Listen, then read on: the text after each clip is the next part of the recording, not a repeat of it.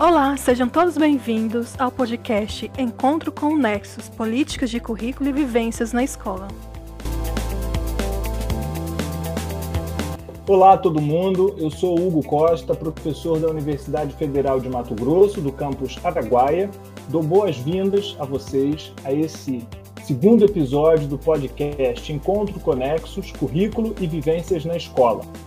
Mais do que uma iniciativa de divulgação científica, nosso podcast é um canal para maior comunicação com as comunidades escolares.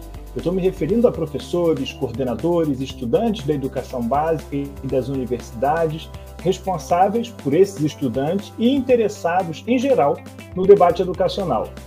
Aqui, a partir de reflexões do campo do currículo, da pesquisa em currículo, buscamos pensar diferentes temas de repercussão cotidiana, questões, abordagens, polêmicas que estão na nossa rotina e que podem ser compreendidas pelo debate acadêmico também, buscando, é claro, pensar soluções ou reflexões interessantes sobre esses mesmos temas. No episódio de hoje, nós conversaremos sobre o tema direitos humanos, né? esse tema polêmico que está sempre em torno de nós aí, na grande mídia, no debate público, nas conversas de família, faço para o professor doutor Guilherme Pereira Stribel, que gentilmente aceitou estar conosco. Antes de passar a palavra para o professor Guilherme, eu informo que ele é doutor em Educação pelo Programa de Pós-Graduação em Educação da UERJ, ProPed UERJ, mestre em Educação, Cultura e Comunicação pela Faculdade de Educação da Baixada Fluminense, da UERJ, FEBEF UERJ, e licenciado em Geografia também pela UERJ. É professor da Estácio de Sá, Universidade Estácio de Sá, Possui experiência docente em nível superior em cursos de licenciatura presenciais e em educação à distância, atuando principalmente nos campos da educação em direitos humanos, currículo, didática, avaliação, ensino de geografia, educação ambiental e formação de professores. Ele também é membro do grupo de pesquisa Políticas de Avaliação, Desigualdades e Educação Matemática e da Associação Brasileira de Currículo, ABDC.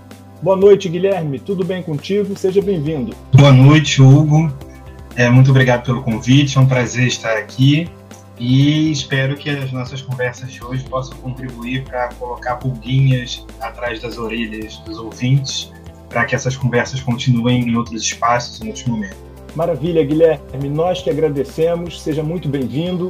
Uh, nós tivemos né, uma circulação anterior à gravação do nosso podcast, uma consulta com o público que nos ouve, com as pessoas interessadas no podcast sobre o tema dos direitos humanos e recebemos contribuições interessantes, impressões do grande público, né, dos nossos ouvintes, dos estudantes da educação básica e das licenciaturas das universidades e que mais tarde, ou melhor, daqui a pouquinho a gente começa a ouvir e pensar um pouco contigo a respeito dessas provocações que as pessoas têm trazido e são muito bem-vindas. Guilherme, então vamos lá. Pensa que o tema dos direitos humanos ele está sempre sob debate. Não é um tema novo, mas é um tema muito polêmico e esse tema é, digamos, reativado no debate público com certa frequência e normalmente em ocasiões uh, polêmicas em torno de prisões, em torno de ataque aos direitos humanos, quando nos referimos né, a situações de guerra, mas também ataque às minorias, né, às ditas minorias, entre outras situações. E, frequentemente, esse tema é abordado uh, de forma uh, envolvida em preconceitos, envolvida em uh, maus entendimentos, em formas uh, resistentes aos direitos humanos, às vezes de formas muito distintas daquilo que é discutido do ponto de vista acadêmico intelectual. Nos últimos anos, você tem desenvolvido pesquisas sobre o tema, né, relacionando direitos humanos com o currículo, com é, estudos decoloniais, pós-coloniais. É, você tem desenvolvido isso ao longo da sua formação de graduação e pós-graduação. Então, frente a essa repercussão sobre o tema, nós gostaríamos de ouvir de você, que é especialista no assunto, é, o que você considera, né, como é que você pensa o debate sobre direitos humanos a partir das tuas pesquisas, no que diz respeito a, essa circulação cotidiana. Como é que o debate sobre direitos humanos uh, é pensado pelos especialistas? Melhor, como é que você pensa os direitos humanos no modo como ele é debatido pelo grande público? Fique à vontade. É, excelente, Hugo. Você tocou num ponto muito interessante para a discussão sobre os direitos humanos, na verdade, tocou em alguns pontos muito centrais, né? O primeiro que eu gostaria de comentar é o fato de que realmente os direitos humanos é, correspondem a uma discussão que não é nova, é uma discussão que já vem de muito tempo, não necessariamente com a nomenclatura direitos humanos, né, dessa forma, mas é algo que a gente já percebe há muito tempo. Se a gente pega a cronologia né, da história da humanidade, com esse perfil mais tradicional, vamos dizer assim, que remonta a história da humanidade a uma história europeia, a gente consegue ver, por exemplo, que no século 11, 12, 13, a gente já tinha algumas discussões que caminhavam nesse sentido, já voltadas para o estabelecimento de documentos que regulem a forma como as pessoas se relacionam, né? principalmente com o conceito é, de Estado. Mas se pegarmos um, um, cenário um pouco mais amplo, a gente vê que essa questão social, né, de como que nós nos relacionamos enquanto, enquanto sociedade, ela está presente em discussões ainda mais antigas. A gente tem, por exemplo, o Código de Hammurabi, né, um documento, né, um registro, na verdade, que é um traz um exemplo interessante, porque ele é muito antigo, né, ele tem milênios, e apesar de hoje, né, no, no, na, na, conceituação que temos de direitos humanos, ele parecer muito distante, é um documento, né, é um discurso que já tenta dizer né, que você não pode fazer tudo com qualquer pessoa, de qualquer jeito, porque existe uma certa necessidade de estabelecermos regras. Né? E esse discurso dos direitos humanos ele vai amadurecendo ao longo da história uh, para uma concepção que é uma concepção com a qual eu gosto de trabalhar, do professor Boaventura de Souza Santos, que é, sintetiza a ideia dos direitos humanos né, como um, um discurso que tem a ver com uma linguagem de dignidade humana. E essa é uma concepção bastante potente porque ela abraça a, a ideia de que não existe apenas uma concepção de dignidade humana. Né? O professor Boaventura de Souza Santos ele traz em alguns dos seus estudos é o que ele chama de tensões.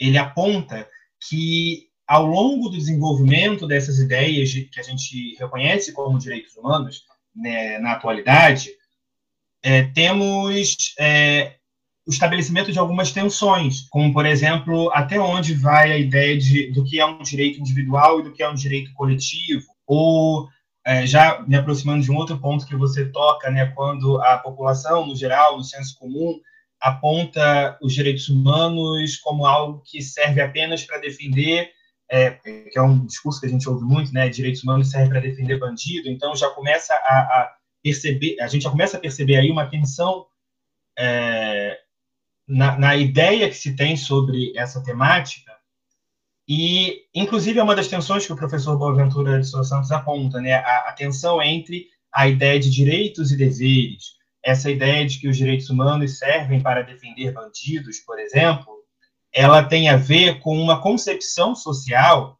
de que nós temos direitos porque cumprimos os nossos deveres. E se nós não cumprimos esses deveres, é, perdemos o, o, direito a ter direitos, né? que é uma, uma concepção que, dentro do discurso dos direitos humanos, não faz muito sentido. Porque quando a gente fala de direitos humanos, como eu estava comentando agora, né, a gente está falando dessa ideia de que é algo relacionado à dignidade humana. E por isso deve ser é, posto para todos, deve ser algo que está disponível para todos incondicionalmente. E apesar disso, né, a gente continua percebendo essas tensões, porque essas coisas elas constituem a, a, a forma como a sociedade vai construindo essas ideias. É importante a gente ressaltar que quando a gente fala de direitos humanos, quando a gente fala de vários assuntos, inclusive os direitos humanos, né, eles estão relacionados a algo que não necessariamente é, há um consenso, né, que vai mudando com o tempo, que vai é, mudando a partir de diferentes perspectivas. E por isso, né, essa concepção dos direitos humanos como uma linguagem de dignidade, dignidade humana é tão interessante, porque ele abre precedente para a gente discutir e compreender como que esses direitos estão se constituindo e a que ideias determinadas concepções estão atreladas. Maravilha, Guilherme. É, uma outra questão, ou um conjunto de questões que, e problematizações, ponderações que chegaram para a gente, é, vem de diferentes estudantes, né? Uh, ouvintes do podcast, da educação básica do ensino superior, como eu adiantei na abertura do podcast, que enviaram as suas contribuições, as suas impressões sobre o tema dos direitos humanos, como eles percebem esse tema, como eles interagem com ele é, tanto na formação, é, digamos, regular, né, na, na, experiência escolar, quanto no cotidiano. É, vamos ouvi-los e aí, na sequência, eu gostaria que você ficasse à vontade para comentar essas contribuições. Quando eu ouço falar em direitos humanos, eu penso em dignidade, é, acesso à educação, à moradia, a lazer, segurança, alimentação. Eu penso nessas questões, mas eu sei que infelizmente é, muitas pessoas não entendem assim, acabam tendo um, uma compreensão errada do que é os direitos humanos. E quanto a ter estudado direitos humanos na escola, não. É, eu nunca estudei direitos humanos na escola, nunca houve um momento assim para nós conversarmos sobre o que são os direitos humanos. Uma eu nunca fui falado em uma disciplina é, que fosse história, geografia filosofia. A gente nunca conversou sobre essas questões é, quando eu estava na educação básica. E no meu dia a dia, o que eu costumo ouvir as pessoas dizendo sobre os direitos humanos é que é direito de bandido, que quem defende direito humano é, defende atrocidades, defende criminalidade. Infelizmente, é isso que eu costumo ouvir da maior parte das pessoas nas ruas. E eu confesso que isso me incomoda bastante. E às vezes eu não sei como é conversar com quem pensa desse modo. Eu não sei é, o, o que dizer. Eu gostaria de saber como é que eu posso conversar com essas pessoas e ajudar, colaborar de alguma maneira para que elas não tenham essa visão errada do que são os direitos humanos. Então, professor Guilherme, essa foi a fala da estudante é, de licenciatura Vânia, que mandou esse, essa contribuição.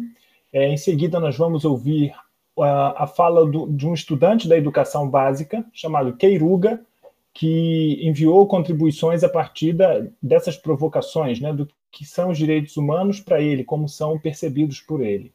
Então, vamos ouvi-lo.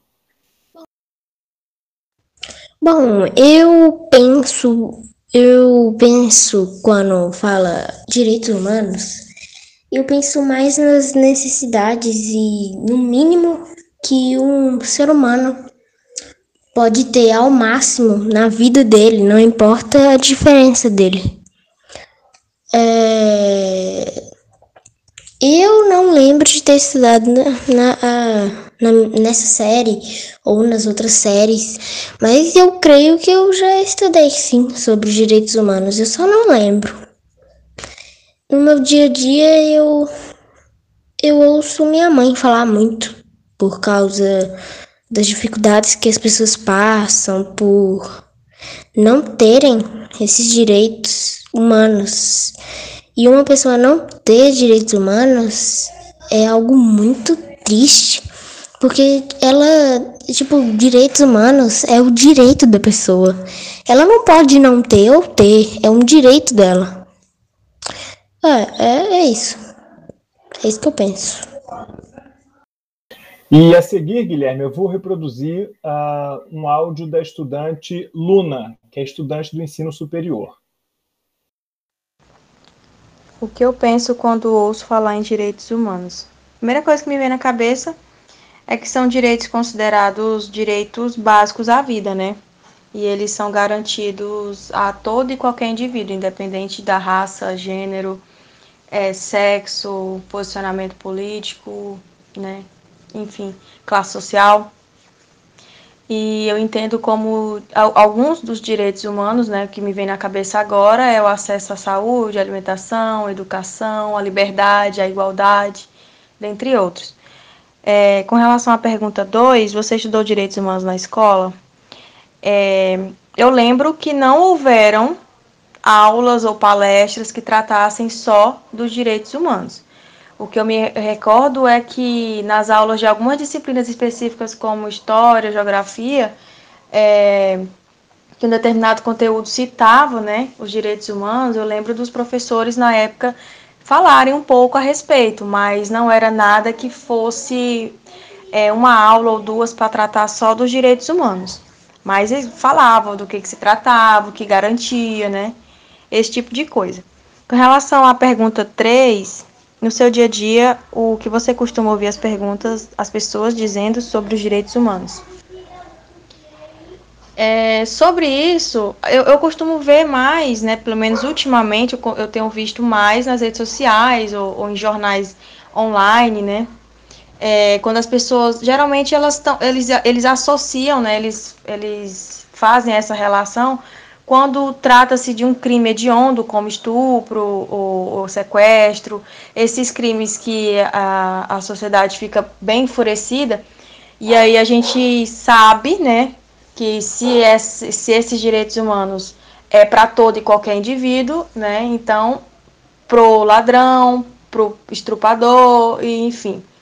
É, então, eu, eu, vejo muito quando está associado a esses tipos de crimes hediondos, né? Que as pessoas ficam enfurecidas, é, revoltadas, indignadas, e que aí, enfim, entra em outro mérito que eu acho que não vale nem a pena falar aqui. Mas é mais com relação a isso mesmo. Eu acredito até que algumas pessoas, né, boa parte da população, é, nem tenha conhecimento é, básico sobre os direitos humanos, né, do que, que se, do que, que se trata. Enfim, a gente vê também que às vezes a pessoa deixa de procurar por um direito dela, às vezes ela nem sabe que ela tem direito àquilo, acesso àquele tipo de serviço, enfim. E aí ela acaba perdendo uma oportunidade ou um direito que é garantido a ela por falta de informação. Então, ouvimos aí a Vânia, o Queiruga e a Luna, professor Guilherme. Eu aproveito para agradecer imensamente é, o envio né, das contribuições por esses participantes, esses estudantes, é, nossos ouvintes e, portanto, membros né, uh, do Nexus. Professor Guilherme, a palavra está contigo para apreciação. É, os áudios são ótimos, né, as contribuições que eles trazem é, são bem interessantes porque também levantam questões uh, bastante profícuas para discussão. Né? Eu vou tentar seguir mais ou menos um roteirinho né, do, do, que eles foram comentando, mas eu acho que em alguns momentos essas, essas conversas vão se tocando. A Vânia, por exemplo, é, ela comenta né, que não estudou sobre direitos humanos na sua formação. Uh, o Queiruga fala né, que deve ter estudado, mas não se lembra, e a Luna fala que isso aparece em algumas discussões, mas não como um conteúdo específico. Né? E essa é uma primeira questão importante para nós discutirmos, principalmente num espaço como esse, no qual nós estamos discutindo também educação, que é, inclusive, né, a, a ponte através da qual eu chego nos direitos humanos. Né? Eu costumo fazer coro com a minha orientadora de mestrado, que eu não discuto direitos humanos, eu discuto educação em direitos humanos, que é uma perspectiva pedagógica sobre a abordagem dos direitos humanos. E nas três falas, né, a gente percebe uma confluência entre a forma como a gente tem visto esse discurso nas escolas. Né? A gente não tem uma disciplina estabelecida e, em alguns autores, inclusive, é, essa proposta não vai ser muito interessante, né? O estabelecimento de uma disciplina para se discutir direitos humanos especificamente, inclusive a própria concepção da educação em direitos humanos como um campo de discussão mais fechado, né, mais articulado, é, caminha justamente nesse, nesse sentido de que é uma discussão que precisa perpassar toda a prática pedagógica, né? Porque se a gente tem apenas uma disciplina, se isso se reduz a uma discussão que vai chegar apenas em uma disciplina, a gente pode acabar caindo em algo que uh, alguns autores, como por exemplo a professora Susana Sacavino, vão nomear de educação sobre os direitos humanos, é, que é você discutir é, o que são os direitos humanos, saber do que se trata, quais as conversas que têm sido feitas sobre o tema ao longo do tempo, né, que autores falam o quê, que abordagens falam o quê, mas isso apenas não garante que esses é, discursos, essas ideias é, integrem a forma como nós é, vemos a sociedade, como nós nos relacionamos, que é a proposta dos direitos humanos. Né? Se a gente pega o documento, por exemplo, é, da Declaração Universal dos Direitos Humanos, que é um documento muito, muito famoso, né? talvez o, o mais expoente que temos ainda, é, no preâmbulo da declaração vai estar explícito né, que aqueles ideais que estão sendo ali apresentados devem ser divulgados, enfim, né, devem é, atingir a sociedade através da educação e do ensino. Então, é necessário que aquilo, né, essa discussão dos direitos humanos, ela chegue por diferentes vias e, principalmente, né, que nós, como professores, professoras, estudantes, é, consigamos perceber de que forma as práticas pedagógicas, a escola, né, aquilo que a gente chama de currículo, é, está produzindo ideias é, ou concepções, enfim, né, formas de encarar é, a sociedade em relação aos direitos humanos. A própria professora Vera Candô, que é uma outra referência nessa discussão, ela nos diz, né, em alguns, alguns trabalhos delas, alguns trabalhos dela, né, alguns textos, que a educação em direitos humanos, que é uma perspectiva que ela também assume, é, serve, né, ela, ela emerge como uma resposta a práticas pedagógicas que, de uma forma ou de outra, contribuem para a violação dos direitos humanos. Porque quando a gente fala de, e a gente já pode fazer um gancho, inclusive, com algo que a aluna falou, né, é, que os direitos humanos, o discurso dos direitos humanos, às vezes, é evocado quando se tem é, alguma coisa que cause comoção social, como um crime hediondo, como ela menciona, e quando determinados grupos né, ou movimentos começam a ocorrer para garantir que aquela pessoa que violou determinados direitos de outras pessoas não tenha seus próprios direitos violados. Que é um, uma daquelas tensões que eu comentei antes. Né? Se você faz algo que não é considerado adequado, que socialmente é estabelecido como um crime, você perde né, direitos, e esse é um discurso que socialmente é muito forte. E a gente entra aí em uma outra, uma outra tensão que o Boaventura também aponta, que é a relação dos direitos humanos com o Estado, né, a noção de Estado. Porque, por um lado, né, esses direitos começam a aparecer com essa nomenclatura, com essa configuração, como a gente conhece mais né, classicamente, vamos dizer assim, para limitar os poderes do Estado em relação às pessoas e garantir que as pessoas né, tenham alguns direitos que seriam inviolados, como, apesar de parecer muito óbvio, né, o direito à vida, o direito à liberdade, que, por mais óbvios que possam parecer, ainda temos muitas violações disso. É, e a gente começa a perceber um contraponto. Né? Por um lado, a gente tem a possibilidade de violação desses direitos pelo Estado, mas também temos a possibilidade de violação desses direitos é, por indivíduos. Né? E quando isso ocorre, a gente geralmente vai configurar isso como um crime ou, ou uma né, infração, alguma coisa do tipo. E a grande questão é exatamente essa. Né? Se a gente considera que violar um direito estabelecido é considerado um crime, ou seja, é algo que não é aceitável na nossa sociedade, que vai gerar punições, sanções, o que seja, a gente também não pode aceitar que o Estado assuma a violação dos direitos humanos dos direitos no geral, mas principalmente dos direitos humanos, como uma prerrogativa de ação, porque é isso que ele, né, vai com, ele deve combater. Então, né, a aluna até pergunta, né, como é que a gente começa a, a desmistificar essa conversa? Eu acho que essa é uma, uma possibilidade, é, entendendo que esse, esse, esses direitos estabelecidos, né, eles podem, é, é, eventualmente, né, está num documento, está escrito no papel, não garante que aquilo não vai acontecer. A proibição não garante que aquilo vai acontecer. Então, é, havendo a possibilidade e aquilo ocorrendo, a gente não pode aceitar que isso abra precedente para diminuição de direitos, porque a gente entra num, num, numa bola de neve de condição, de condição e de condição que pode ser muito perigosa. Né? Tanto que uma das, das ideias associadas aos direitos humanos, aqueles estabelecidos lá nos documentos, como a Declaração Universal dos Direitos Humanos, é que eles são é, indivisíveis.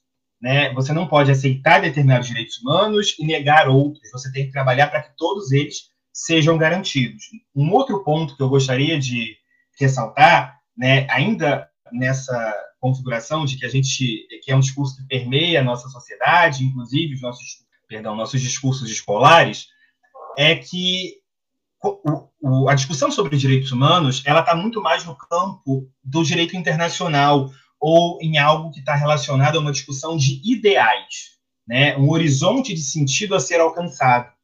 Quando isso entra na legislação dos países, principalmente através da constituição de cada país, é, isso vai ter uma outra nomenclatura que vai passar a estabelecer como direitos fundamentais, direitos básicos, e por isso, né, essas questões elas vão atravessando muitos espaços e não necessariamente com a nomenclatura de direitos humanos. Se a gente pega, por exemplo, a própria LDB, né, a LDB vai falar lá que a escola tem que respeitar a educação, tem que respeitar a pluralidade de ideias. Isso não vai estar lá estabelecido como algo que está relacionado aos direitos humanos mas certamente isso está relacionado a, ao respeito à diferença, a respeito a várias formas de concepção de, de sociedade, de culturas, enfim, né, que a gente pode ir compreendendo. É, acredito que essas questões que foram levantadas podem nos trazer algumas outras né, reflexões é, interessantes, enfim, né, que estão relacionadas a, a, como a aluna colocou, né, algumas situações que se direcionam é, para a sociedade, que fazem com que a sociedade se inflame, que tenha uma comoção social.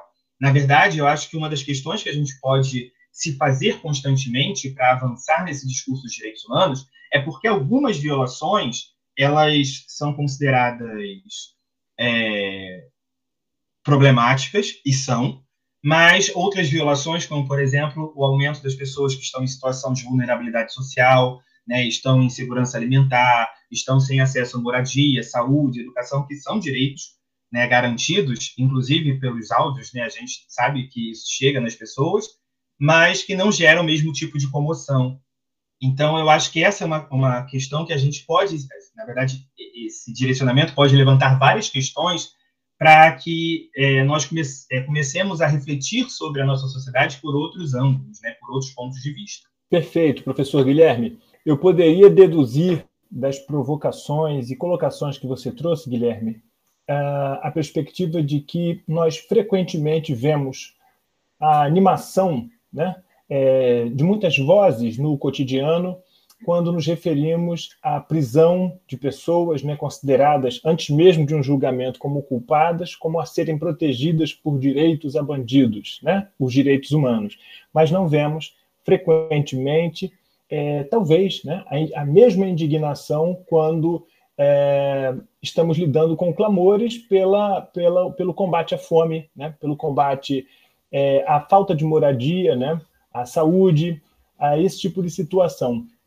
Seria essa a perspectiva, Guilherme? Sim, temos aí né, um, um exemplo que eu acho que fica muito evidente para todos, que a violação dos direitos ela não é, é percebida da mesma forma e a grande questão, eu acho, que nos ajuda a compreendermos melhor isso, é que discursos nos atravessam socialmente, que nos fazem, né, enquanto sociedade, não individualmente necessariamente, mas enquanto sociedade, nos indignarmos mais com determinadas questões e não com outras.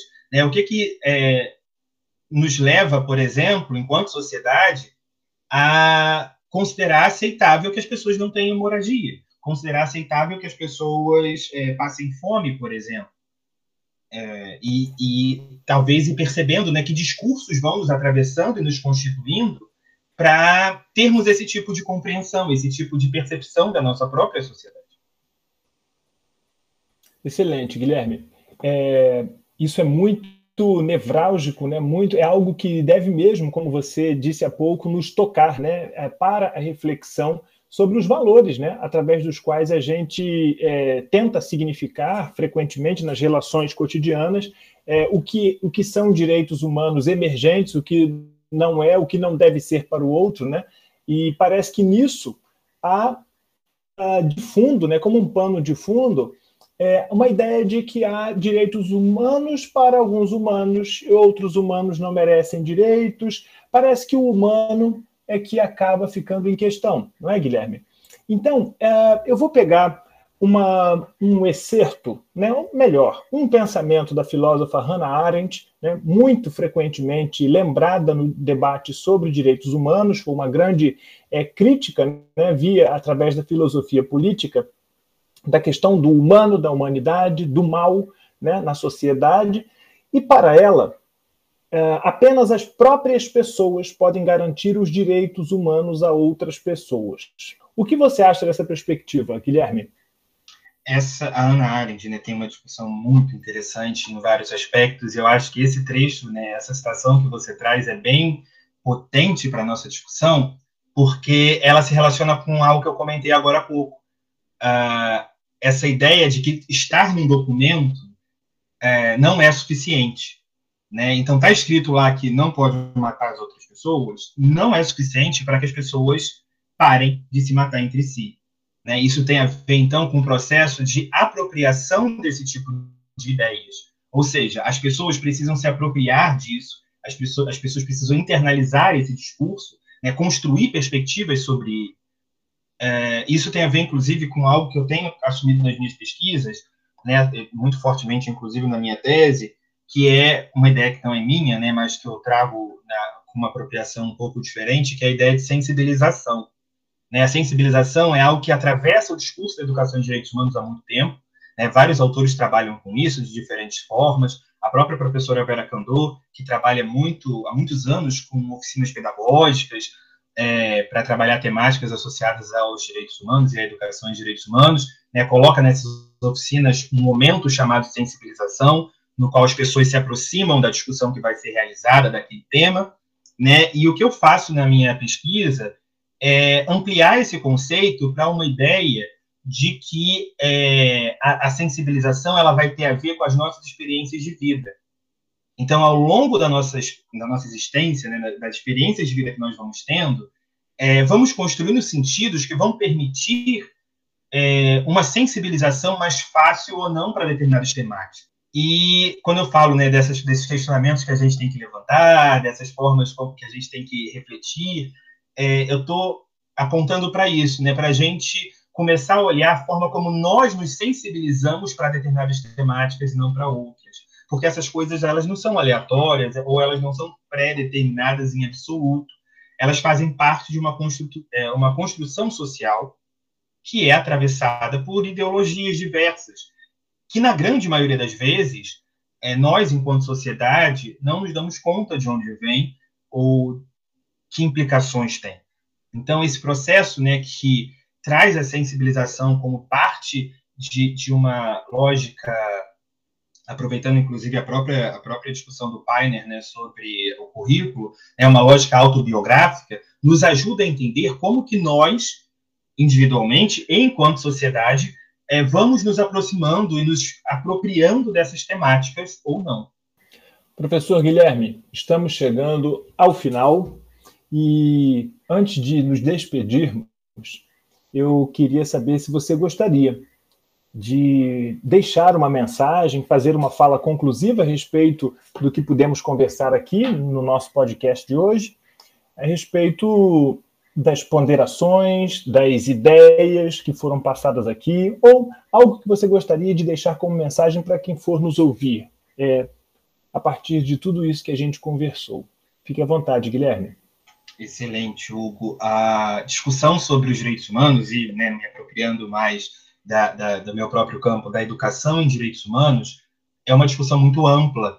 E como deu, talvez, para perceber, né, apesar da nossa conversa é, rápida, a gente percebe, né, a gente se apropria disso e vai notando essa série de tensões, essa série né, de ideias que vão se atravessando, é uma discussão muito complexa, né, e é uma discussão que está muito atravessada de outras questões que muitas vezes a gente não percebe num primeiro momento. Então, eu gostaria muito, né, que, como eu disse lá no começo, que a gente estivesse aqui lançando um monte de questionamentos que pudessem ser levados pelos ouvintes, né, cada um né, para uma direção, cada um se apropriando de algo para ir pensando né, em algo novo, levando para outro caminho. É, eu tenho, eu criei agora recentemente um perfil no Instagram no qual eu tenho divulgado algumas, algumas ideias, alguns trabalhos, né? É arroba Guilherme Stribel. Mas, então, quem quiser acompanhar a discussão e seguindo, né, conversando comigo, é um caminho possível. Mas a gente tem uma série de produções que nos ajudam a compreender isso, e eu incentivo muito fortemente a todos que estão envolvidos com a educação de uma forma ou de outra, enquanto estudantes, é, professores, equipes gestoras, né, que se apropriem dessa discussão, porque é muito fundamental para a educação em direitos humanos que nós tenhamos claro é, para onde nós estamos caminhando, né, que ideias nós temos assumido, né, que caminhos nós temos traçado e o que queremos atingir com isso.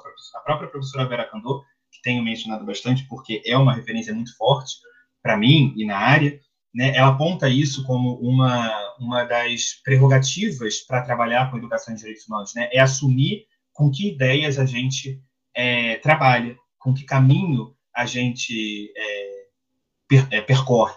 Então, é, recomendo que quem tem interesse e recomendo, né, espero que os, os, profissionais e envolvidos com a educação de todas as formas tenham interesse, porque é muito fundamental que a gente se aproprie dessa discussão é, levem isso adiante, né? Procurem materiais. Eu sempre recomendo a plataforma DHNet. É, se colocar no Google DHNet, acha com facilidade, que é uma plataforma é, associada a várias outras plataformas na América Latina. Né? Aqui no Brasil a gente chama da, a gente tem a DHNet, tem muito material, tem muita discussão, é material em vários formatos, enfim. Né? Eu acho que é uma discussão que é principalmente é, é, é uma discussão que vai avançando na medida em que a gente compreende que a gente não vai pegar algo pronto de um teórico, de um professor, mas a gente vai tendo que dialogar com essas ideias para construir nossas próprias práticas, independente de como estejamos associados à educação. Professor Guilherme, eu agradeço mais uma vez. Começamos agradecendo e agora finalizando, depois da, de ouvir você falando, trazendo tantas contribuições e, e é, abraçando aí as questões, as ponderações, as impressões que o público enviou dos estudantes e das estudantes. É, então, agradeço em nome da equipe do Nexus é, pelas suas contribuições, por gentilmente é, aceitar estar conosco falando sobre um tema, o seu tema de pesquisa. É, agradecemos também ao público pelo envio de suas impressões sobre o tema e dizer que estamos à disposição por e-mail através do seguinte endereço: nexus nessus.pesquisa@gmail.com nessus.pesquisa@gmail.com Professor Guilherme, muito obrigado. Shirley Jane, nossa bolsista FAPEMAT, que presta todo o apoio técnico para o funcionamento do podcast, para o encaminhamento de tudo que produzimos. Nosso agradecimento também. Daqui deixamos um abraço para todo mundo. Até mais. Nos ouviremos nos próximos números do podcast, nos próximos episódios. estamos à disposição para indicação de novos temas ou para manifestação do público sobre alguma discussão que tenhamos levantado ao longo dos podcasts já publicados. Abraço, pessoal. Até mais.